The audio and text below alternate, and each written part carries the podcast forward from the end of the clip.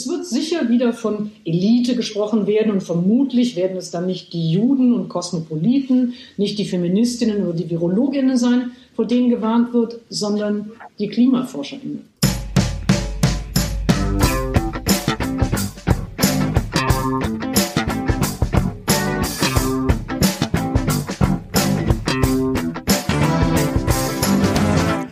Hallo und herzlich willkommen zu einer neuen Ausgabe der Medienwoche mit mir, Christian Mayer von der Welt und mit mit mir, Stefan Winterbauer von Media. Guten Tag. Ich muss, ja, ja. ich muss lachen, weil ich gerade an Dach denken musste, dass du im Vorgespräch gesagt hast, dass die drei schweren Brocken, also die inhaltlich schweren Themen jetzt am Anfang machen. Und dann ja. kam Caroline Emke und dann habe ich mir gedacht, oh, da ist ja schon der erste Brocken. Aber egal, genau. wir sind gut Zwei Sachen kurz. Äh, wir vergangene Woche äh, viel aus, weil zu viel Arbeit. Bei mir, ja, ausnahmsweise Entschuldigung. Es gab die eine oder andere Beschwerde, aber ja. kann man nichts machen. Ja, äh, gut, da, da, da muss man Prioritäten setzen. ja. Aber äh, gut, also das soll natürlich nicht wieder vorkommen. Aber wir Fall. müssen vorausschicken, dass wir nach dieser Ausgabe in eine Sommerpause gehen. Äh, ja. Und zwar bis Anfang August etwas länger als gewöhnlich, aber wir brauchen es. Ja. Ja, wir brauchen einfach die Zeit. Wir sind nicht so wie bei Baywatch Berlin und senden durch und funken durch. Nee, wir müssen, wir sind hier nicht mehr die Jüngsten. Die haben hier. ja auch Werbeumsätze. Die haben auch Werbeumsätze. Bei denen ist es eine ganz andere. Hallo, liebe Werbung treibende. Bei denen ist das eine ja. ganz andere Priorisierung. Oh, ich muss ja. hier gerade mal Slack zumachen, sonst klackert mir das hier rein. Das habe ich eben auch schon gemacht. Ja, so, und die zweite Sache ist natürlich, genau, wer hat dort gesprochen? Caroline Emke, die Publizistin, um die es ja, ja in der vergangenen. Und, und, hä? Wie bitte? Bei uns geht es gleich um die. Ja, ja, ja. genau. Ja. Das war der Einspieler, das war Frau Imke, aber wir, ähm, ja, wir, wir legen einfach mal los und kleiner Power-Teaser am Ende. Oh ja, wir haben es nicht vergessen, ja. wie neulich schon von mehreren Folgen versprochen und immer wieder, naja, verschoben. Wir haben heute äh, lustige Leserkommentare vorbereitet. Lustige, die sind gehässig. Ja, aber trotzdem auch, ein bisschen, auch ein bisschen lustig. Das am Ende dieser, äh, ganz am Schluss machen wir das. Okay, steigen wir ein. Aufregerthema diese Woche. Anna-Lena und die zehn Verbote. Die Anzeige der Initiative Neue Soziale Marktwirtschaft. Es ist eine Lobbyorganisation der Metall- und Elektrobranche der äh, Arbeitgeberverbände da, die ähm, ja ist in der Vergangenheit immer schon mal auch so ein bisschen in die Kritik geraten für etwas dubiose Aktionen. Die haben eine Anzeige geschaltet, sowohl im Gro Welche dubiosen Aktionen meinst du?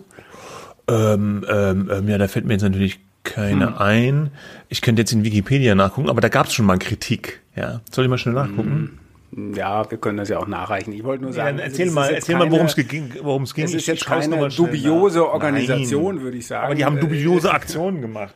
Sag, worum ja, es ging. Ich, ich also können wir uns vielleicht darauf einigen, äh, dass diese Aktion ähm, nicht einhellig auf Hurra-Ruf äh, gestoßen ist. Da ging es darum, dass ähm, eine Anzeige geschaltet wurde in FAZ, im Tagesspiel, in der Süddeutschen, in der Zeit, online, aber auch im gedruckten, in den gedruckten Ausgaben. Da war Frau Baerbock zu sehen, die Kanzlerkandidatin der Grünen. Und die äh, wurde dort in einer Montage gezeigt mit den mosaischen Gesetzestafeln. Also äh, Frau Baerbock wurde als quasi als grüne Moses-Figur dargestellt, die nicht zehn äh, Gebote in der Hand hatte, sondern äh, auf jeder Seite einen großen Stein mit dort eingeritzten zehn Verboten. Ja, unter anderem, du sollst nicht fliegen, du sollst nicht schöner wohnen, mm, ja, äh, du sollst sagen. kein äh, Verbrennerauto fahren, äh, solche Geschichten. Ja, ja und, äh, und das wurde dann noch sozusagen, wer es bis dahin dann nicht verstanden hat, äh, wurde das garniert mit einer, äh, äh, einer, einem Slogan, wir brauchen keine neue Staatsreligion. Mhm, mhm. Das ja. geht natürlich auf dieses Bild, auf dieses Narrativ der Grünen als Verbotspartei zurück und auch ein bisschen Andeutung dieses, ja, das wurde ja teilweise auch Fridays for Future oder auch manchen Grünen vorgeworfen, dieses, äh, dass Klimaschutz zu einer äh, Art Ersatzreligion gemacht werden würde und so weiter. Ne? Das spielt da, glaube ich, darauf an. Die Anzeige ist zeitgleich erschienen in diesen ganzen Medien, online und print. Du hast es gesagt und es hat schon eine gewisse Wucht entfaltet, ja, weil so viele Zeitungen und vor allem online auch gleichzeitig hat man dieses Bild gesehen von Annalena und den zehn Verboten. Warum sagst du eigentlich nur Annalena und nicht Annalena Baerbock? Weil das drüber stand. Also, äh, also ah. meine ich, warte mal. Ich, wir hatten neulich darüber diskutiert äh, bei uns, äh, warum eigentlich da mit dem Vornamen. Da gab es schon auch Leute, die gesagt haben. Finden das dann frauenfeindlich ja, oder was? Bei, ja, da gab es schon auch gesagt haben, bei den äh, Männern ist das ja genauso gemacht worden. Also äh, ne, äh, Schröder, Gerd ja. oder wer auch immer, aber oder Willi, ja, ähm, das ist natürlich auch sozusagen Anspielung auf die Genossen beim Willi mhm. ähm, Brandt oder beim Gerd Schröder. Ähm, es hat natürlich trotzdem was bei Annalena, weil das so eine Art, weil das so ein Name ist, der natürlich jetzt kein Polit kein typischer Politikername äh, ist. Aber was ist denn ein typischer Politikername? Nein, es ist, vertritt natürlich eine jüngere Generation. Ja, Jetzt ja. nicht die ganz junge Generation, aber dann doch die 40-Jährigen. Und ähm, da Ach. ist so ein Name, entspricht natürlich einem gewissen Milieu vielleicht, wo man äh, die Person dann verortet. Ja, ja, ja. gut, sie heißt nun mal so. Also das steht äh, über der über einer Version, es gab ja mehrere Versionen online und Print und über einer Version, ich glaube, es ist die Online-Version, die ich hier habe, da steht es halt drüber, Annalena und die zehn ja, Verbote, okay, deswegen habe ich gut, das gesagt. Zitat, das ja. finde ich jetzt aber auch nicht schlimm, wenn das jetzt eine Kampagne gegen die Merkel oder Angela Merkel gerichtet worden wäre, hätte man vielleicht Angie und ja, die zehn Verbote Mutti gesagt, oder Mutti hat man gesagt, ne? ja. Also, aber wenn man mit dem Namen jetzt operieren würde, ja, also dass man jetzt versucht, die Annalena Baerbock zu klein zu machen, indem man nur ihren Vornamen verwendet, glaube ich jetzt nicht. Das klingt okay. einfach wahrscheinlich schmitziger. Aber trotzdem gab es natürlich noch andere massive Kritik an dieser Kampagne. Äh, gehen wir mal kurz durch. Es war die Rede von Antisemitismus, ja.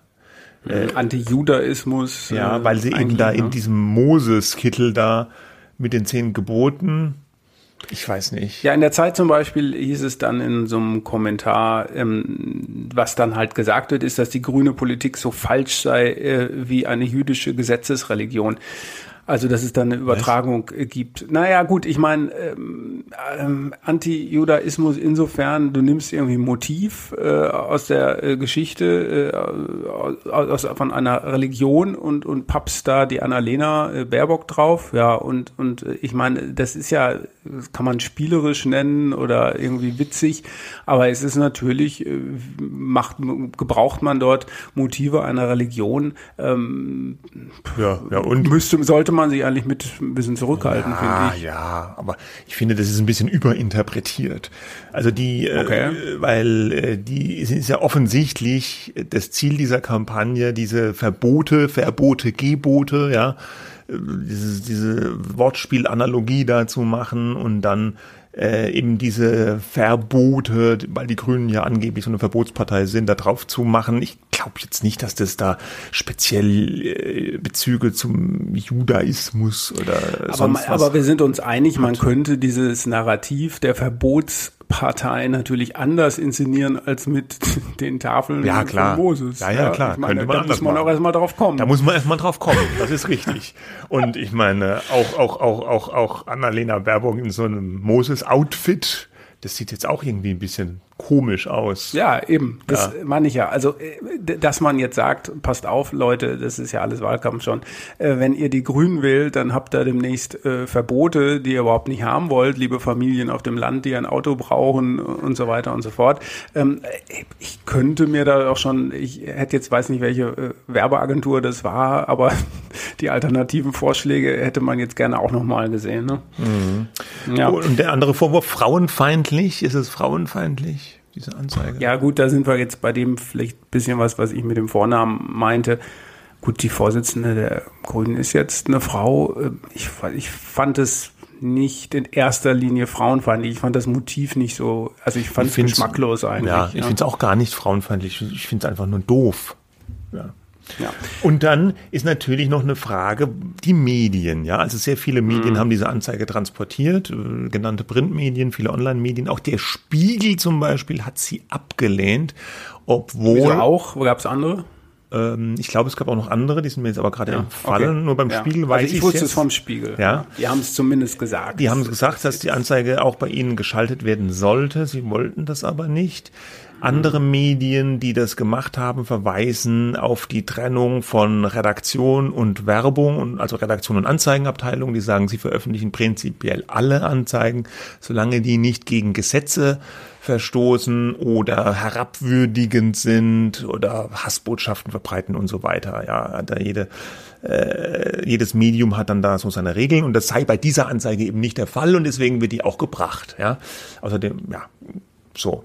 Äh, es gab jetzt auch ein paar so eine Handvoll Beschwerden beim Presserat wegen der Vermischung von angeblichen Vermischung von redaktionellen Inhalten und Werbung. Da ist, glaube ich, der Ansatz, weil diese Anzeige wurde online auch bei einigen Online-Medien direkt im Umfeld von redaktionellen Artikeln über die Grünen platziert. Das war mhm. natürlich hatte ein etwas ungünstiges Bild ergeben, sage ich jetzt mal. Da war dann irgendein Artikel, ich glaube, es war zum Parteitag der Grünen irgendwas, da sieht man dann Annalena Baerbock redaktionell im Bild, da steht irgendwas mhm. und oben drüber ist sie dann als Moses verkleidet und hält die Verbotstafeln in der Hand. Klar, da kann der ja, ob der gemeine Leser kann sich schon mal fragen, was ist denn jetzt da los? Ja, ist, was ist denn hier jetzt Anzeige, was ist denn Werbung, was soll das? Ja. Mhm. Aber der Presserat prüft das jetzt. Ich glaube fast nicht, dass es dafür eine Rüge gibt, aber trotzdem. Kann ich mir auch nicht vorstellen, weil äh, es diese Trennung kann man ja schon herstellen, weil das ja geübt ist äh, schon. Der gemeine Leser weiß ich jetzt gar nicht genau, wer der ist, aber äh, man weiß ja, dass oben und an der Seite oft es Werbung gibt und dass der redaktionelle Inhalt davon abgesetzt ist, auch wenn das äh, natürlich nicht wie beim Print immer so ganz klar zu unterscheiden ist mit Trennlinien. Aber, ja. mh, aber mal abseits jetzt, ob man das darf oder nicht darf, also ich meine, man darf es, ja, so viel kann man, glaube ich, sagen. Äh, auch wenn man jetzt sagt, diese Anzeige ist dumm oder geschmacklos, ist natürlich eine Meinung, die man haben kann oder auch nicht. Mhm. Ähm, aber sollte man denn als Medium so eine Anzeige schalten oder ist es schlau gewesen vom Spiegel, dass sie sagen, also, nee, machen wir Ich meine, ich finde, man sollte keine Anzeigen schalten, die gegen die Verfassung verstoßen, ja, oder wo man jetzt äh, ganz klar sagt, ich meine jetzt ein Beispiel, ne, wenn ich jetzt ähm, als Verlag, ähm, der, weil das entscheidet ja der Verlag, ja, mhm. ähm, der Meinung bin, äh, Enteignungen sind keine gute Idee, dann weiß ich nicht, ob ich eine Werbekampagne für eine Enteignungskampagne gegen Immobilienkonzerne äh, schalten sollte. Aber grundsätzlich lebt ja die Demokratie vom Streit und vom Austausch jetzt mal hochgegriffen. Äh, warum sollte man denn diese Anzeige dann verweigern? Das fände ich jetzt auch ein bisschen zu einfach gedacht. Wenn man sagt, nee, wir lehnen das ab, weil wir das Motiv nicht, ähm, ja, weil wir das einfach dieses Motiv nicht angemessen finden und das ablehnen sogar, dann liegt das natürlich in der Freiheit eines jeden Mediums, das, das abzulehnen. Äh, es gab, glaube ich, mal solche Geschichten bei der AfD, bei so Beilagen, ne? diese Frage, ja. sollte man solche Beilagen da reintun oder nicht? Das sind jetzt ganz verschiedene Dinge, ne? Mhm. Ich, das, die, die man natürlich von Fall zu Fall unterscheiden muss. Ich würde das eigentlich in den seltensten Fällen ablehnen. Oder, mhm. oder Beispiel fällt mir gerade ein, wenn irgendein Unrechtsstaat, ja, den Ja, das gab es auch schon, dass die eine Anzeigenkampagnen. Broschüre, der Anzeigen Spiegel hat auch schon Anzeigenkampagnen ja. von Aserbaidschan, glaube ich, mal drin gehabt, andere Medien auch. Mhm. Ja. Ja, ja, kann man dann äh, ablehnen oder von China, ne, ähm, ja. Kampagne, Werbekampagnen. Äh, man muss mal von Fall zu Fall entscheiden. Ich würde da nur sehr vorsichtig mit umgehen, weil das ähm, wir sollten dem ähm, Leser dann vielleicht zutrauen, das unterscheiden zu können. Genau. Außerdem, ähm, vielleicht inhaltlich abschließend, was ich dazu sagen möchte noch ist, ich glaube ja, dass sich die Initiative Neue Soziale Marktwirtschaft damit gar keinen Gefallen getan hat, sondern mhm. diese ganze Rezeption dieser Anzeige war ja, soweit ich das wahrgenommen habe, fast durchgehend negativ, aus welchen Gründen auch immer. Und die Anzeige ist ja so mit dem Dampfhammer draufgehauen jetzt. Ich könnte mir sogar vorstellen, dass das bei, bei einigen eine gegenteilige Reaktion hervorruft, dass man jetzt nicht erschreckt ist und sagt, huch Gott, die Grünen wollen mir alles verbieten, sondern was, so, so ein, so ein Käse machen die, dann wähle ich die erst recht. Also weiß ich nicht, könnte ich mir vorstellen, aber weiß man natürlich nicht. Ja. Naja, interessanter Fall. Ähm Eine Sache noch, muss man sagen. Ach so, also, nee, so, zuerst ja, mal, ja, zuerst mal, ich habe hier nachgeguckt in der Wikipedia, wie, wie versprochen, ja. die dubiosen Aktionen nachreichen. Also einmal, das war das, was ich meinte. die sind mal in die Kritik geraten, weil sie äh, gegen Geld Dialoge in der ARD-Serie äh, Marienhof haben ah. äh, äh, ja da Einfluss drauf äh, drauf genommen. War das diese Schleichwerbekampagne, nee, die damals Volker Lilienthal entdeckt Das weiß ich hat, gar nicht. War das, noch was das war im November 2005. Nee, der Freitag hat damals berichtet, dass die INSM äh, nachdem es über sie in den Medien zunehmend kritisch berichtet wurde, äh, äh, ach nee, das war was anderes. Moment. Sorry. Jetzt muss ich suchen. Nee, was du zwischendurch noch sagen wolltest, ist, dass die Welt, also mein Arbeitgeber, eine Kooperation mit denen, äh, mit dieser Initiative hat, was äh, Interviews, äh, wir führen Interviews ähm, mit Politikern ja. und das läuft unter dieser Überschrift Wahlarena und da ist die NSM Kooperationspartner. Ja. Sorry, die allerdings jetzt, keinen inhaltlichen Einfluss nehmen. Ja, jetzt habe ich es gefunden. Es war äh, doch, es war doch die richtige Stelle. Ich habe mich jetzt nur in der äh, in der Zeile verlesen. Das war im September 2005. Da wurde durch eine von der ARD veröffentlichte Kundenliste bekannt, dass die INSM fast 60.000 Euro mal dafür bezahlt hat, um Einfluss auf Dialoge bei Marienhof zu erhalten. In sieben. Folgen äh, nahm die INSM Einfluss zu den Themen Zeitarbeit, Schule und Steuern und Abgaben. Und dann sollten halt in dieser Serie zum Beispiel Zeitarbeit als positives Mittel zum Einstieg in das Berufsleben dargestellt werden. Ja, dann gab es dann noch weitere Vorwürfe redaktioneller Einflussnahmen und sie haben auch schon mal in einer Aktion Voodoo-Puppen an Politiker verschickt. Ja, und äh, wollten, an denen man verfluchte Wahlversprechen erstechen kann. Dann. ja, also das meinte ich. Na damit. gut, okay, gut. Lass uns das Thema beenden. Ja, ja. da soll sich jeder seine eigene Meinung dazu.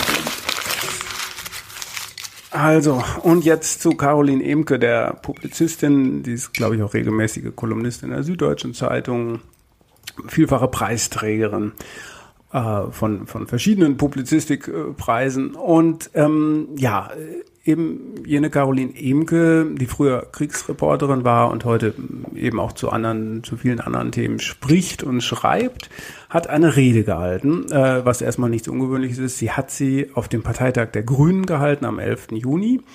Und diese Rede hat für instant äh, Aufregung gesorgt. Warum? Mhm. Weil sie hat da einen, einen, einen Satz gesagt, äh, der ähm, ja mindestens ähm, ähm, missverständlich war. Moment, ich suche ihn gerade raus. Du merkst, ich bin ganz, ganz schlecht vorbereitet. Willst heute. du das nochmal abspielen? Du hast ihn ja eben eingespielt. Ach ja, ich habe den eben eingespielt. Ich wollte ich aber kann es vorlesen, wenn du Ich willst. wollte das ganze Zitat vorlesen. Hast du es ja. da? Ja, ich ja. hab's. Also das Zitat lautet, ich meine, man Kontext, Kontext, Kontext, aber erstmal sind das die entscheidenden Sätze, denke ich. Zitat, die radikale Wissenschaftsfeindlichkeit, die zynische Ausbeutung sozialer Unsicherheit, die populistische Mobilisierung und die Bereitschaft zu Ressentiment und Gewalt werden bleiben. Es wird sicher wieder von Elite gesprochen werden und vermutlich werden es dann nicht die Juden und Kosmopoliten, nicht die Feministinnen oder die Virologinnen sein, vor denen gewarnt wird, sondern die KlimaforscherInnen. Mhm. Äh, wobei sie hat es gar nicht mit so einem äh, doch, äh, doch, doch, hat sie es mit so einem Kl ja. Klottis-Schlag vorgelesen? Ja, hat sie, weil Klimaforscher und Virologen äh, gibt's ja Gibt's ja auch, ja. Nur manche, manche sagen ja, manche benutzen ja dann auch das generische Femininum. Also ich habe das eher so empfunden. Ist aber egal mhm. jetzt. Naja, die Tonqualität war ja auch nicht die optimale, wie man am Anfang gehört hat. Auf jeden Fall wurde hier der Vorwurf gemacht, dass hier sozusagen äh, Juden, äh, also die Judenverfolgung vermutlich im Dritten Reich ähm, ähm, verglichen wird ja mit ja was Kritik an Klimaforschern. Ähm, dass, äh, dass, äh, dass es sich aufs Dritte Reich bezieht, kann man vielleicht so ein bisschen herauslesen, weil da am Anfang äh, sie davon spricht, es wird wieder von Eliten gesprochen werden, ja. Äh, und dann werden nicht aber Kosmopoliten oder Kosmopolitinnen gemeint sein, sondern eben dann die und die und die äh, Klimaforscherinnen. Und das ist ja so eine äh, Geschichte aus dem Dritten Reich gewesen, dass, dass, dass Juden und damals als ja Kosmopoliten, Globalisten ist ja auch noch so ein Begriff, der da fällt, ja, verunglimpft wurden, dieses Weltjudentum, das angebliche Weltfinanz, da wurde ja diese antisemitischen Verschwörungstheorien gepflegt. Und das hat ja dann bekanntlicherweise, ja, zu dieser Katastrophe im im Dritten Reich geführt. Und Wobei diese Narrative natürlich heute in Verschwörungstheorien weiter bestehen. Werden ne? heute auch ja noch Gleiche, benutzt. Äh, genau, ja. Äh, genau. So, mhm. das, äh, das lässt sich wahrscheinlich auch äh, historisch übergreifend äh, so interpretieren. Vorwurf ist also, äh, das ist eine Relativierung, ähm, nicht unbedingt des Holocaust, aber dann doch eben eine Gleichsetzung des Leids der Juden insgesamt ja. in der Geschichte mit Kritik an verschiedenen Berufsgruppen. Ja, also bis hin eben zur Klimaforschung und mhm. Mhm. Und dieser, diese Aufzählung, die ja einerseits äh, Menschen mit einer Religion und andere Menschen mit einem bestimmten Beruf, äh, der nun kritisiert wird, wird gleichgesetzt. Ja, ja und vor allem das, Menschen mit einer Religion, die dann äh, äh ja verfolgt wurden und getötet wurden. Genau. Ja, genau. Ja, so, äh, äh, und äh, das war jetzt erstmal die Reaktion. Auch äh, bei, bei mir in der Redaktion, Redaktion beispielsweise gab es äh, mehrere Kommentare. Ähm, und äh, es folgte eigentlich ziemlich umgehend auch wieder die Gegenkritik, diese Kritik sei infam, ähm, diese, sie, sie habe niemals irgendwelche antisemitischen äh, eine Konnotation in irgendeiner Weise dort in dieser Rede gehabt. Das äh, sei quasi eine Kampagne, äh, das jetzt wiederum zu kritisieren, Frau Emke. Ähm, aber die, ja, die ganze Arbeit spreche ja dafür, ähm, dass sie sich gegen jede Form ja, von äh, aber wurde Unterdrückung ihr, wurde so ihr tatsächlich auch Antisemitismus vorgeworfen?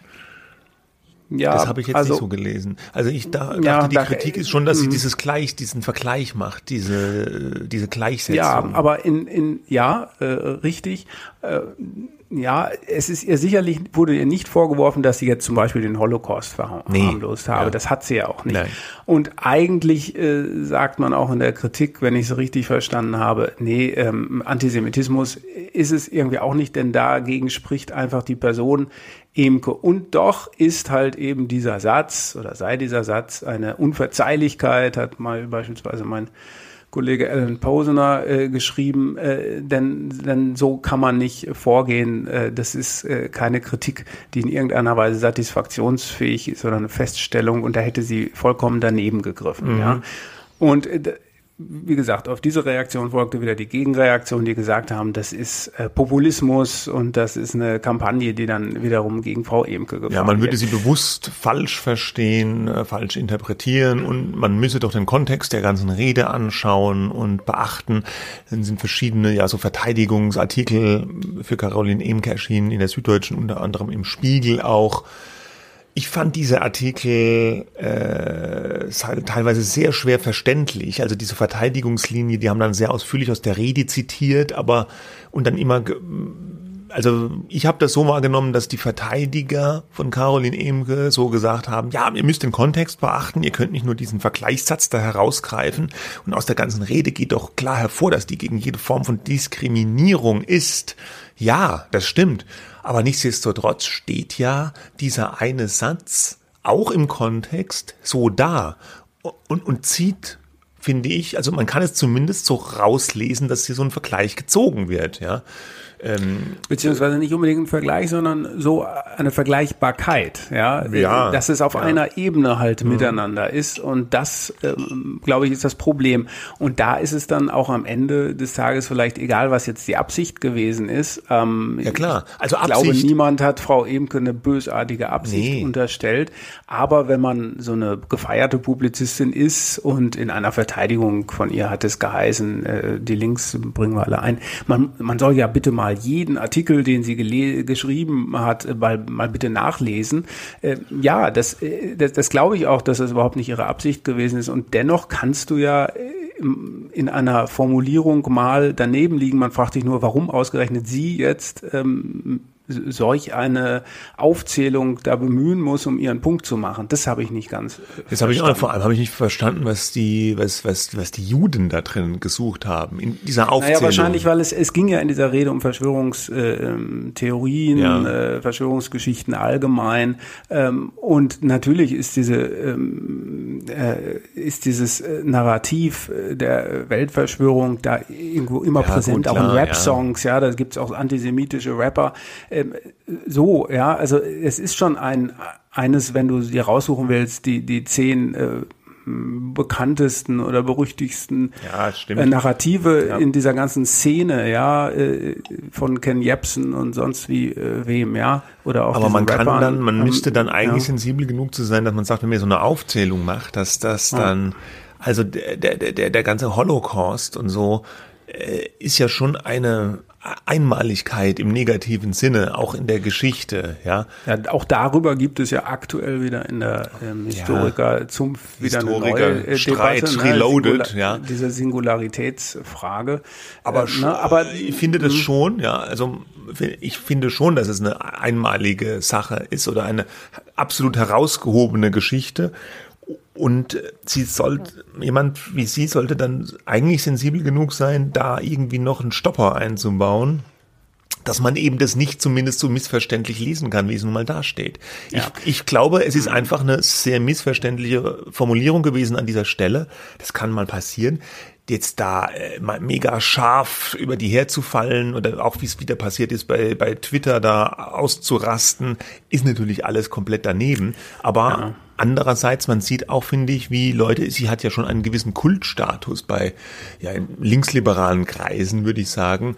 Und, und wie, wie schwer es da ist, auch so jemanden, der da so ein bisschen ja verehrt wird, auch teilweise, wenn jemand vielleicht mal ein bisschen auch daneben greift in der Formulierung, äh, dass man da so einen Reflex hat, so eine, so eine absolute Verteidigungslinie dann gleich aufzubauen. Mhm. Ja. Es gab so äh, Leute wie Paul Ziemiak von der CDU, der sich jetzt schon wieder entschuldigt hatte bei Frau Emke für seinen Angriff, der zu hart ist. Aber in der Sache, äh, du hast eben gesagt, da kann man mal daneben liegen. Da würde ich jetzt auch sagen. Äh, nur, man muss sich natürlich schon auch vor Augen halten, dass sie die Rede auf dem Parteitag der Grünen gehalten hat. Ähm, das ist sicherlich keine Rede, die man einfach mal am Vorabend Abend ja. zusammenschreibt und dann denkt, ach gut, ob, ob das dem Robert schnell. und der Annalena wohl so, ach, passt schon. Mhm. Ne, ich ich mache das jetzt, äh, schneller das absichtlich ein bisschen ins Lächerliche. Ja. Äh, das, natürlich ja. ist das nicht so. Und äh, ich, ich hoffe zumindest, dass die Grünen das vorher nicht äh, gesehen haben, sondern dass sie die Rede nicht kannten. Das setze ich mal voraus. Aber zumindest im Umkreis von Frau Imke wird es ja wahrscheinlich äh, Menschen gegeben haben, die das vorher mal gelesen haben. Mhm.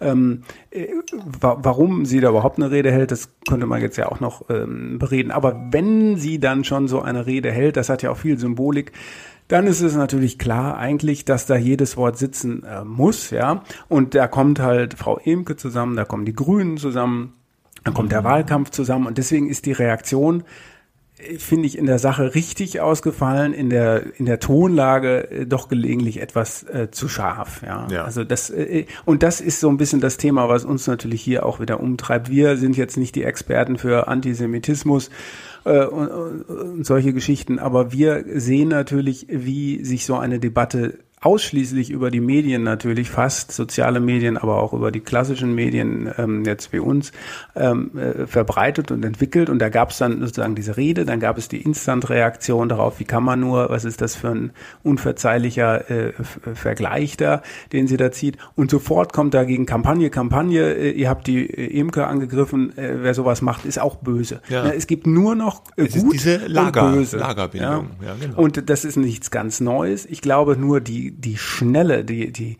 die Geschwindigkeit, mit der sich das vollzieht und die Härte, die haben in einem Maße zugenommen, wie es einfach nicht gesund sein kann. Weil äh, ich glaube, wir alle und diejenigen, die da noch viel mehr davon verstehen als, als wir jetzt, hätten sich viel mehr zu sagen und auszutauschen, als jetzt in dieser undifferenzierten, auch unnachgiebigen Art, mit der da gegeneinander vorgegangen mhm. wird. Und da sieht man aber auch, dass auch äh, sowohl Politiker äh, äh als auch Journalisten, Medien beide von dieser Lagerbildung irgendwie erfasst sind. Ne? Also die, ich meine, die, die Grünen holen sich sozusagen mit Caroline Emke eine Journalistin, Publizistin, die sie, nehme ich jetzt mal an, in ihrer Nähe verorten. Ne? Und die hält eine Rede auf ihrem Parteitag. Du hast es ja eben schon gesagt, so kann man fragen. Ja, die haben sich jetzt bestimmt keinen Kritiker äh, sagen geholt. Ja, also die hätten sich jetzt nicht mal Harald Martenstein mhm. geholt, wahrscheinlich, um eine Rede auf dem Grünen Parteitag zu halten. Oder wer würde uns da mhm. sonst noch einfallen? Weiß nicht. Ja, ist doch gut. Mhm. Und äh, äh, äh, ja, aber die Frage ist halt auch, ist das die Rolle von einem Journalisten und einer Journalistin überhaupt auf dem Parteitag einer Partei, so eine Rede zu halten? Ja. Ja. Ist es eine gute Idee, dass man sich sozusagen ja. da ja, gemein also macht denk, mit einer politischen so, Partei? Ja, ja ich denke mal so, ein, äh, ein Journalist, ja, ähm, sollte das auf keinen Fall tun. Ähm, also ein Chefredakteur oder ein äh, Ressortleiter oder ein Korrespondent oder Reporter von einem, einer bestimmten Medienmarke. Jetzt begreift sich, glaube ich, Frau Emke, wenn ich sie richtig interpretiere, als so ein bisschen über den Medien stehend. Ja, sie ist ihre eigene Stimme und ihre eigene Marke und äh, ihrer Wahrnehmung nach darf man das ja offensichtlich ähm, bei den Grünen äh, ich hätte das nicht gemacht an ihrer Stelle. Aber nicht, weil man sich jetzt sie kann ja als Publizistin sagen, ich würde die Grünen wählen und das mhm. sind meine Gründe, ja. Ähm, aber ich finde, man sollte äh, nicht da äh, sagen, als Vorrednerin und, und geistige Vorrednerin, egal welcher Partei, ja, ähm, eine Rede halten. Es gibt natürlich auch bekannte Beispiele, wo Journalisten äh, sich für eine Partei stark gemacht haben. Das ist jetzt auch keine Sache, die vollkommen ungehört und un, un, äh, vorher, also wo es nicht vorher auch Beispiele dazu gegeben hätte. Das macht es halt nicht besser. Genauso wie Journalisten, finde ich, keiner Partei angehören sollten, mhm. Sollten sie auch nicht auf Parteitagen reden. Aber ähm, das ist, hat auch nichts mit Cancel Culture zu tun, sondern das hat damit zu tun, dass man als äh, Journalist natürlich eine Meinung haben kann und sich positionieren kann, aber dass man äh, doch bitte nicht so embedded Parteitagsreden äh, halten sollte, ist meine Meinung dazu. Ja, ja. Dem würde ich mich anschließen. Ja. Gut, und jetzt das dritte Brockenthema. Oh, ja, der WDR-Gefangene Georg Aber Thiel. Leichter. Ist schon leichter. Ja, es wird schon leichter, keine Angst, liebe Hörer. Ja, Georg Thiel, ja, ein, ein äh, Mann, den man nicht kennen äh, muss, der jetzt aber Bekanntheit erlangt hat, weil er im Knast sitzt. Wegen und wie es so manche Leute oder manche Medien gerne schreiben, weil sie ihren Rundfunkbeitrag nicht bezahlt ja, haben. Eine Riesenschweinerei, ne? Wegen 17,50 Euro sitzt der Mann im Knast. Wo sind wir denn? Stimmt denn das so? Nein, stimmt nicht. Du hast die Details. Willst du es sagen? Okay. Ja, na, ja, ja, also ich, was halt, also natürlich ist der Auslöser, dass der Mann im Gefängnis sitzt, äh, dass er sich weigert, seinen Rundfunkbeitrag zu bezahlen. Nur, er, äh, das, das setzt so, wenn du das nicht machst. Ne, es war gerade diese Woche die Beitragseinzugszentrale hat da wieder ihre jährliche Pressekonferenz gemacht und dann wird da so aufgezählt, wie viel Mahnverfahren es im Augenblick mhm. gibt, so irgendwie zwei Millionen Mahnverfahren und was weiß ich, da kriegt man erstmal viele Briefe. Ähm, mhm. Und irgendwann kriegt man dann eine Aufforderung zum Zahlen, wenn denn jetzt nun wirklich gar nichts kommt. Ja? Und irgendwann äh, heißt es, äh, dann äh, wird, glaube ich, eine Pfändung eingeleitet. Klopft irgendwann auch jemand dann an die Tür? Und dann muss man seine Vermögensverhältnisse offenlegen, so mhm. heißt es, ja. Ähm, und das passiert dir genauso gut, wenn du deine Rechnung anderswo nicht bezahlst. Wenn du, hast falsch geparkt, ja. ja. Strafzettel nicht bezahlt fürs mhm. Falschparken und so weiter, dann passiert genau dasselbe. Und wenn man dann sich weigert, seine Vermögensverhältnisse auf, offen zu legen, damit soll festgestellt werden, kann diese Person das überhaupt bezahlen? Ja, ist ihr das zuzumuten oder was weiß ich, ja? Mhm. Wenn man das nicht tut, dann kommt man in eine sogenannte Erzwingung Bewährungshaft. Mhm. Das heißt, äh, wenn du das jetzt nicht machst, dann halt so lange bitte hier einrücken, bis du dir endlich das Zeug offenlegst. Sechs, nein, sechs Monate. Sechs Monate, okay. Maximal. Ja. Wie lange sitzt der Und schon, der Georg Thiel, Ich glaube, drei du? Monate ist er schon drin. Es hat ein bisschen gedauert, bis die, die Mainstream-Medien, wie es immer so schön im Jargon der alternativen Medien heißt, ja. es gemerkt haben. Ja, man findet im Netz schon viel früher wenn man dann weiß, dass es diese Person gibt oder wenn man sich auf diesen Foren rumtreibt, wo die ganzen Beitragsverweigerer äh, äh, sich austauschen, ja, äh, dann konnte man schon früher über den Herrn Thiel lesen und irgendwer ist dann wohl drauf gekommen. In der Bild am Sonntag gab es dann, glaube ich, den ersten mm, großen Bericht. Ja, die über, haben den auch besucht den irgendwie dann im Knast. Ja. Ne? Genau. Ja. Ich habe auch eine äh, Frage, äh, Anfrage gestellt, da war aber schon ein Kollege, dann hatte ich schon mit ihm gesprochen. Muss schon eine Nummer also, äh, ziehen, ja. Die, ja, das Interesse ist äh, sehr groß am Herrn Thiel. Ich muss sagen, ja. Ich finde, ich würde dem nicht allzu viel Aufmerksamkeit schenken. Ich finde ja diese Ausgangsfrage ähm, äh, dieser Rundfunkbeitrag, alle müssen ihn zahlen, außer du bist Hartz IV oder du bist Student, kriegst einen reduzierten Satz und so weiter. Es gibt schon durchaus Bevölkerungsgruppen, die aufgrund ihrer finanziellen Situation den Rundfunkbeitrag nicht bezahlen müssen. Und diese Frage aber trotzdem, wenn ich äh, keinen Fernseher habe, kein, kein Radio, so wie das vor 2013 war, mhm. dann brauche ich ja nichts, dann brauchte ich ja nichts zu bezahlen. Ja. Diese Frage also, warum muss ich das bezahlen, wenn ich doch wirklich, ich schwöre es, gar nichts äh, konsumiere, was von diesen öffentlich-rechtlichen Rundfunkanstalten kommt, auch noch nicht mal NDR 8 äh, höre oder so, ja, mhm. die ist natürlich nicht ganz unberechtigt. Hm, ja. Mm, Aber ja, das ja, Verfassungsgericht hat in, in vielen verschiedenen Urteilen immer wieder gesagt, ähm, auch nach Umstellung dieses, dieses, zu diesem Haushaltsbeitrag, wo es dann hieß, alle Zahlen, egal ob ihr was habt oder ihr habt ja vielleicht auch Handys und, und, und, und, ja. und iPads und, und sonst wie internetfähige Computer, mit denen ihr im Prinzip auch gucken könnt oder Amazon Prime kann man auch ARD gucken. Also ähm, äh, ja, das, also da, die, aber diese Umstellung hat natürlich diese Debatte überhaupt erst in Gang äh, gebracht und das äh, ist, es gibt eine gewisse Ungerechtigkeit, aber das Verfassungsgericht hat immer wieder dargestellt, passt auf, die Leute bezahlen diesen Beitrag für die Möglichkeit, äh, den Rundfunk nutzen zu können. Und wenn du es nicht nutzt, dann nutzt du es halt nicht, aber es ist eine ja, Art Gemeinschaftsabgabe. Genau. Aber keine Steuer. Da muss Nein, man natürlich auch nochmal sagen. keine Steuer. Ich habe auch kein der, Auto ja. ne, und ich zahle für die Straßen. Ich gehe nicht in die Eben, Bibliothek ja. und zahle für die Bibliothek und genau, so weiter. Ne? Das wollte ich jetzt auch sagen, aber es ist ja auch deswegen keine Steuer, weil der öffentlich-rechtliche Rundfunk ja staatsfern ist, ja. Und wenn er äh, durch eine Steuer finanziert werden würde, würde er sozusagen direkt vom Staat finanziert werden. Deswegen hat man diese Finanzierung Finanzierung ja abgetrennt, aber er ist trotzdem natürlich ein, ein äh, Beitrag, ein allgemeiner Beitrag, ja, den, den jeder zu leisten hat, für dieses öffentliche Gut, äh, öffentlicher Rundfunk und ich, du hast ja eben schon gesagt, ja, auch wenn ich jetzt nicht ins Hallenbad gehe, zahle ich trotzdem Steuern und die Stadt äh, subventioniert das Hallenbad. Ja, ist, glaube ich, schon irgendwie vergleichbar. Das sind eben öffentliche Güter, Dienstleistungen, die für alle zur Verfügung gestellt werden, die von allen bezahlt werden, aber es heißt nicht, dass jeder die benutzen muss oder auch benutzen kann, aber trotzdem müssen sie von allen bezahlt werden, weil sonst wäre es auch wieder ja zu teuer. Sonst man könnte ja auch argumentieren, ich habe zwar einen Fernseher, ich gucke das aber nicht, ja. Das ist ja dann, das ist was anderes wie Amazon oder Netflix, das zahle ich nur, wenn ich es wirklich konsumiere, ist meine Sache oder dann zahle ich es nicht. Aber das ist ja die berühmte Grundversorgung, die ja, öffentlich-rechtlichen, deswegen ja. müssen es alle bezahlen. Genau, was dann natürlich wieder diese ganze Debatte, die wir hier auch schon äh, sehr, sehr häufig geführt haben, äh, nach sich zieht, was leisten die denn, was sollen die leisten und wie viel kostet das? Das sind ja, und das sind die legitimen Fragen. Ne? Was ja. erwarte ich denn vom Programm? Was soll das Programm denn leisten? Wie viel kostet mich dieses Programm? Braucht es so und so viel neuen Rundfunk, Landesrundfunkanstalten der ARD? Braucht es 64 Rundfunksender? Das sind die legitimen Fragen und deswegen finde ich eigentlich, dass man sich mit Herrn Thiel oder den Thiels dieser Welt, so viele sind es ja nicht, ja, man muss ja das schon zur Kenntnis nehmen, ja. man kann den auch interviewen. Ich finde nur, halt, dass da die, die falsche Frage gestellt wird. Ja, ähm, vor allem so dieses, dieses ja. GEZ-Rebell oder Gebührenrebell oder so, ne? Wird dann so ein bisschen heroisiert teilweise ja. auch, was eigentlich irgendwie ein dämliches Verhalten ist. Ja, wer geht denn dann in den Knast wegen dem Rundfunkbeitrag. Ich kann das nicht so richtig nachvollziehen. Ja, der sagt halt auch, ne, er verdient irgendwie 14.000 Euro im Jahr, sagt er. Und der äh, super Top-Manager, der ein paar hunderttausend verdient, zahlt genau das Gleiche wie er.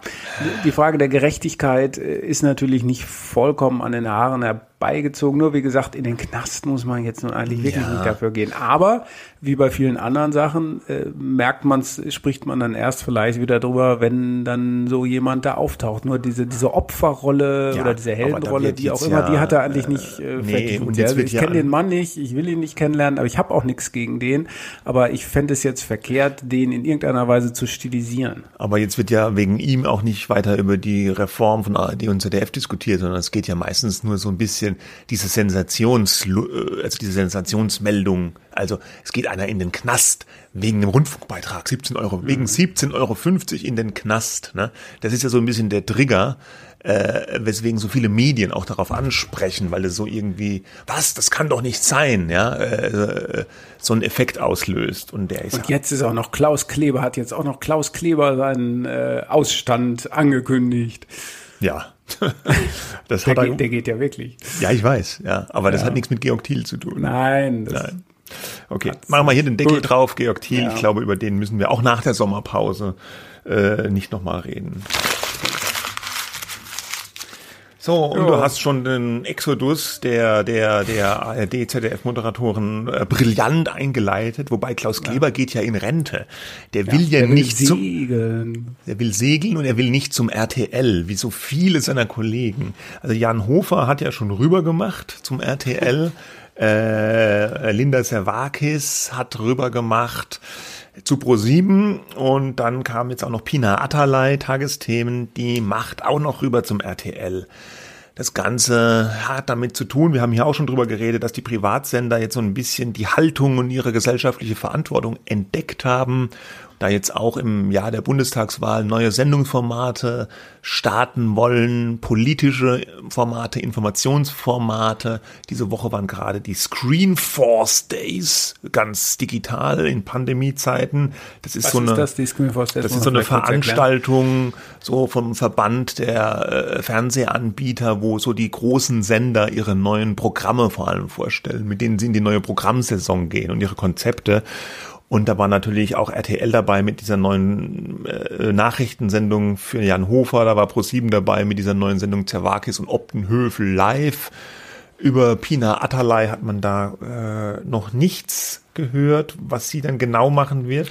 Wenn, wenn ich es richtig sie weiß. nicht zusammen mit Peter Klöppel Interviews führen? Achso, ja, mit Peter Klöppel Dream zusammen. Team hieß es. Ja, ja. aber ob sie ja. jetzt eine eigene Sendung macht, ich habe zumindest jetzt nichts davon im Kopf, aber sie geht auch zu RTL. Ja, und das, äh, ja, das ist die neue große Privatsender-Informationsoffensive.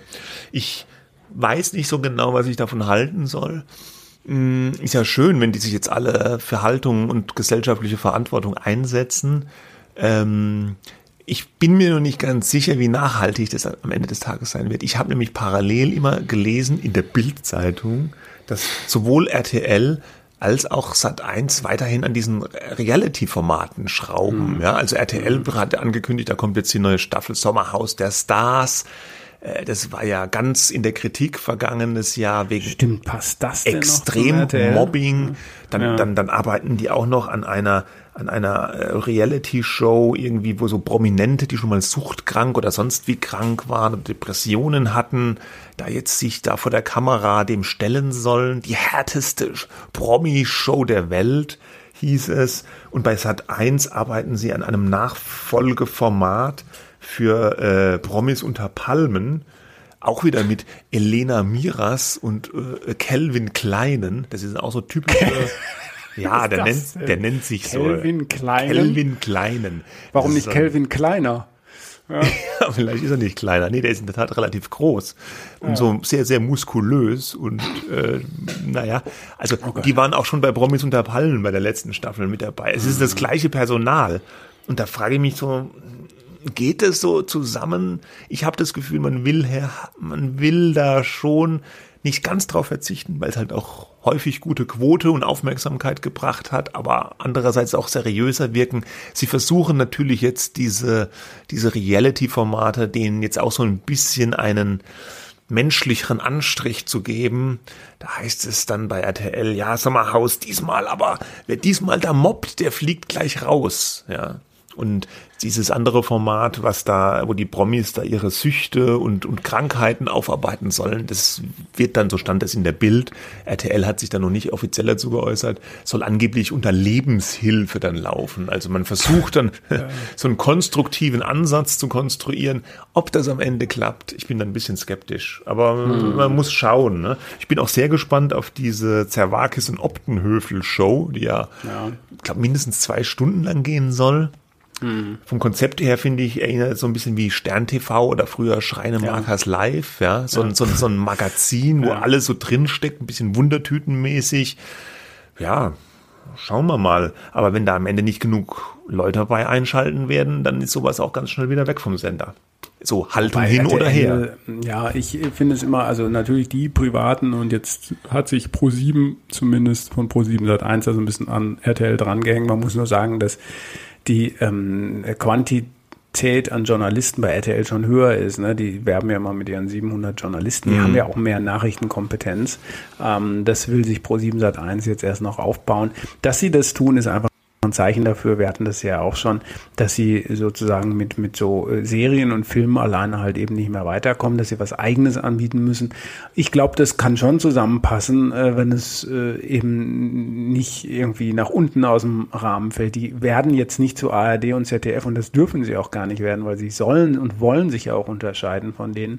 Aber die, die stellen natürlich jetzt erstmal das nach vorne, was seriös ist. Bundes, ähm, Tagswahl und so weiter und Interviews und, und gesellschaftspolitisches, dass sie den anderen Kram weitermachen, ist klar. Aber äh, wir sehen ja am Dschungelcamp und anderen Formaten, dass es auch ohne irgendwelches Mobbing gehen kann. Ja, ja genau. Aber es ist umgekehrt natürlich auch vor allem für die ARD, ja, weiß nicht, Problem, ein Problem so ein bisschen, weil da natürlich jetzt relativ viele Leute dann gehen. Ne? Vielleicht in Zukunft Ach, das ist doch Quatsch. noch mehr. Was ist denn das naja. da für ein Problem? Also Was? ich fand dieses, diese Aufregung, dass man sagt, oh nein, der Hofer ist weg, die Zerwakis ist Gut, der weg. Hofer war ja eh dann im Ruhestand. Atalay ist weg. Jetzt, äh, da stand doch tatsächlich in der äh, äh Süddeutschen oder im Spiegel oder in beiden Brain Drain bei den öffentlich-rechtlichen. Eine Blamage, dass jetzt die Pina Atalay da auch noch geht. Natürlich, schön ist es für die nicht. Das sind ja Sympathieträgerinnen, äh, Zerwakis und Atalay. Das ist besonders schlau, finde ich, von RTL und Pro7, die zu holen. Nur äh, ist das jetzt von, von der ARD auch nicht besonders blöd, ja. Die kriegen da halt mehr Geld, die kriegen da neue Formate, die wollen mal was anders machen. So what? Ja, ich meine, da gab es auch umgekehrt, Markus Lanz war früher auch bei RTL, ja, da ist er halt zum ZDF gegangen. Also diese, dieses, dieses Hochstilisieren, so was für Verluste und so, ich glaube, es gibt noch genug junge Talente, die, die sich bei ARD und ZDF als Nachrichtensprecher, Moderatoren oder als sonst was äh, profilieren können. Bitteschön, sollen sie doch. Na gut, ja gut. Okay, naja. dann habe ich jetzt auch keine Angst mehr um die ARD. Ja, nein, brauchst du nicht. Ja. Wir sprechen noch ganz kurz über das ZDF, ne, ähm, weil dort steht ja am 2. Juli eine Intendantenwahl an. Mhm. Ähm, also äh, mit anderen Worten, Thomas Bellut hört auf zum Jahresende. Mhm. Ne? Ähm, oder erst im nächsten Jahr. Auf jeden Fall hört er auf und da muss man ja planen rechtzeitig, dass man einen schönen Nachfolger hat, einen guten Nachfolger hat. Und es stehen jetzt eigentlich nur zwei Kandidaten zur Auswahl. Ja, der genau. Programmdirektor, Programmdirektor Norbert Himmler. Norbert Himmler. Er wäre sozusagen der natürliche Nachfolger, wenn man so nach den normalen, wenn es so zugeht, wie es normalerweise zugeht, dann steigt der Programmchef dann auf zum Intendanten.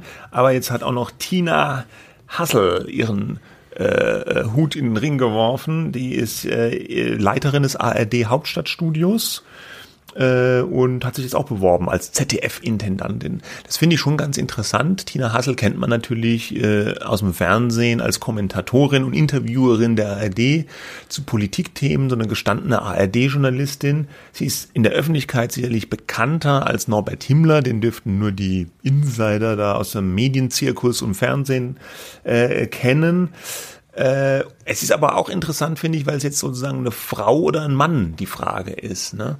wenn jetzt das ZDF, wenn, wenn jetzt Norbert Himmler das macht, wenn es, dann könnte man so die Kritik üben, ja, so wie immer, die weißen Männer schieben sich die Machtposten zu, verkrustete Strukturen und so weiter. Und hier könnte man jetzt mal die Chance, dass eine Frau auch ZDF-Intendantin wird. Ja. Aber wobei, ja, natürlich hat Himmler mehr Erfahrung vielleicht, was jetzt Programmmanagement betrifft und so. Hm, ja. Der Spiegel hat ja schon in einem äh, interessanten Artikel darauf äh, die, die Programme der beiden Kandidaten erzählt. Ja, also hm, soweit man das erzählen kann. Da war bei beiden offenbar, sie seien ziemlich deckungsgleich, habe ich daraus mitgenommen. Bei beiden ging es um Diversität im Programm, um junge Zuschauer zu erreichen. Und ähm, äh, Himmler will wohl den Rundfunkbeitrag besser aufschlüsseln. Ja, von mhm. senken war jetzt nicht die Rede. Ja, und, das liegt und ja auch gar nicht Frau in Hassel, seiner äh, äh, hm? Macht, oder? Ja, nee. Ja, doch, doch, die Sender können ja die Verwendung des Rundfunkbeitrags ja, nee, aber ihn ja zu senken, schon. ja. Nee, ja, sie könnten sparen, aber gesenkt werden muss er natürlich von anderer Seite. Ja. Ähm, und äh, Frau Hassel wolle das ZDF bis 2025 klimaneutral machen. Huch. Ja, Ja, wenn das mal klappt. Ja, aber wenn die, wenn die Programme deckungsgleich sind oder wenn die, wenn die sich zumindest sehr ähneln, dann würde ich fast sagen, spricht doch einiges für Tina Hassel auch, oder? Weil ich gebe da keine Prognose ab. Aber ich, ich finde es auch total schwierig.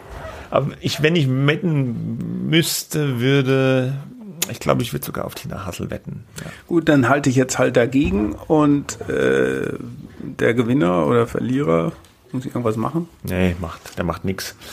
Okay, so, okay, aber wir wetten einfach. Ja. Ähm, ja. Wir haben zum Abschluss noch eine kleine Leseempfehlung, ausnahmsweise nicht von Media oder der Welt. Ich, ich fand den Artikel sehr toll. Ähm, bei Bertelsmann, äh, dem großen Weltmedienkonzern ähm, Bertelsmann aus Gütersloh, gibt es einen Machtwechsel äh, demnächst. Äh, Liz Mohn ähm, wird 80 und sie gibt äh, ihre sozusagen ihre Funktion als Familiensprecherin der Familie Mohn dann an ihren Sohn Christoph. Und ähm, der Spiegel hat aus diesem Anlass mit allen gesprochen, ja, also mit Liz Mohn und Christoph Mohn und, und auch manchen anderen, die nicht alle namentlich vorkommen.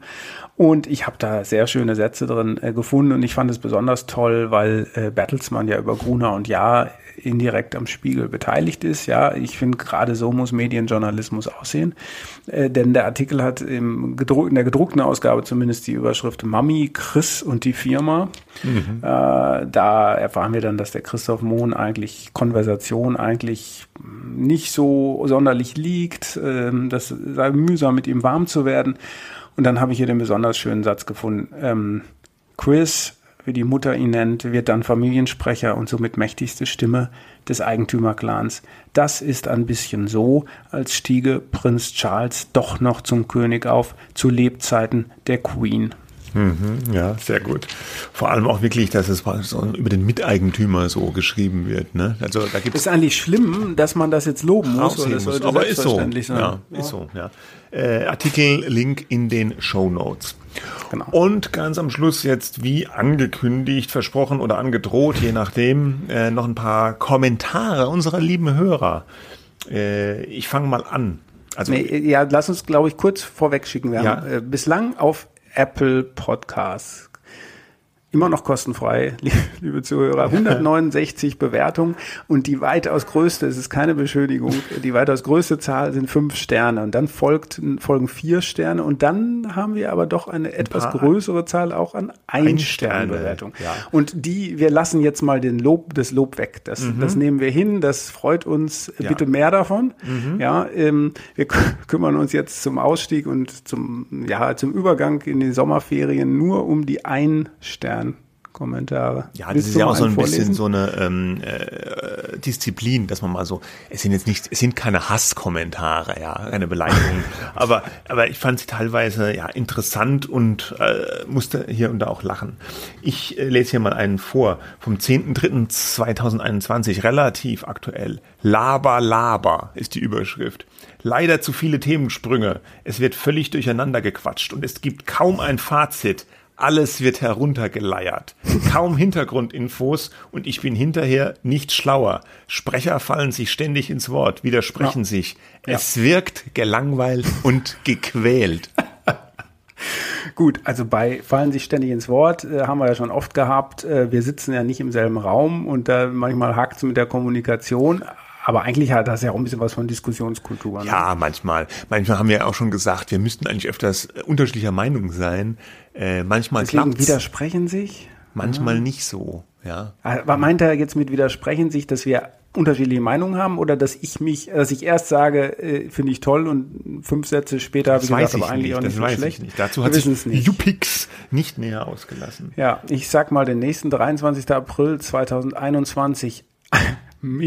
Medienmagazinen, Anführungszeichen, das finde ich auch, Anführungszeichen, ist ja eine meiner Lieblingsdiskussionen. Ja. Äh, von einem Medienmagazin erwarte ich, dass die Rolle der Medien hinterfragt und Hintergründe geliefert werden. Im Grunde genommen bringt dieses Format alles, was in den Medien falsch läuft. Taz-Autoren, genießen Narrenfreiheit und müssen vom Seehofer verteidigt werden. Liefers, die Figur, ist dagegen ein Nestbeschmutzer, weil die Medien ja so kritisch sind. Hm. Hat der Liefers ja nur nicht mitbekommen. So, und äh, die beiden ähm, eiern, also wir sind gemeint, die beiden eiern jedes Mal um kritische Themen, um stets vor dem Merkel-Zeitgeist einzuknicken. Ich hätte die Hoffnung, sie schaffen nochmal, ich hatte die Hoffnung, sie schaffen nochmal die Kurve, aber diese Hoffnung ist vergebens. Kann man nicht machen. Der Merkel-Zeitgeist, der hat uns einfach im Griff. Der hat uns, der, ist eigentlich diesen Monat das Geld gekommen? Was? Von der, Von der Regierung? Ich habe noch ja. nicht aufs Konto geguckt. Ah, ah, Mit den Taz-Autoren, die Narrenfreiheit genießen. Hengame, Jago Bifara. Genau, ja. Wahrscheinlich damit gemeint, diese Geschichte mit diesem, mit diesem Polizisten auf den Müllkommentar damals. Mm, ne? mm. Ich habe das gar nicht so wahrgenommen, dass wir die so gelobt nee, hatten. Eigentlich nicht. Ja. Nee, hatten wir nicht. Aber da, äh, da zeigt sich mal, wie unterschiedlich die Wahrnehmung sein kann. Hier noch ja. ein kurzer vom 29.01. Snobismus und wenig interessant. Herablassende Haltung und Bedenkenträgertum im Podcast-Format. Nein, danke. Okay. Snobismus äh, ist ja durch diese, was wir jetzt hier machen, wird ja bestätigt. Ja, ne? total. Wir, ja. Wir, wir, erheben uns ja über mhm. die berechtigte Leser. Machen uns über die berechtigte Kritik auch noch lustig. Ja. ja. Hier gibt's was. Plauderei vor einem Jahr, aber allerdings schon. Ja. Plauderei bei Meier und Winterbauer. Habe mehr erwartet. Eine Folge, 125, gehört und das Werthaltigste darin war das Interview mit einem Medienwissenschaftler. Der Rest, freundlich ausgedrückt, Plauderei ohne erkennbare eigene Expertise. Mhm. Ja. Okay. Journalistischer Abstand null.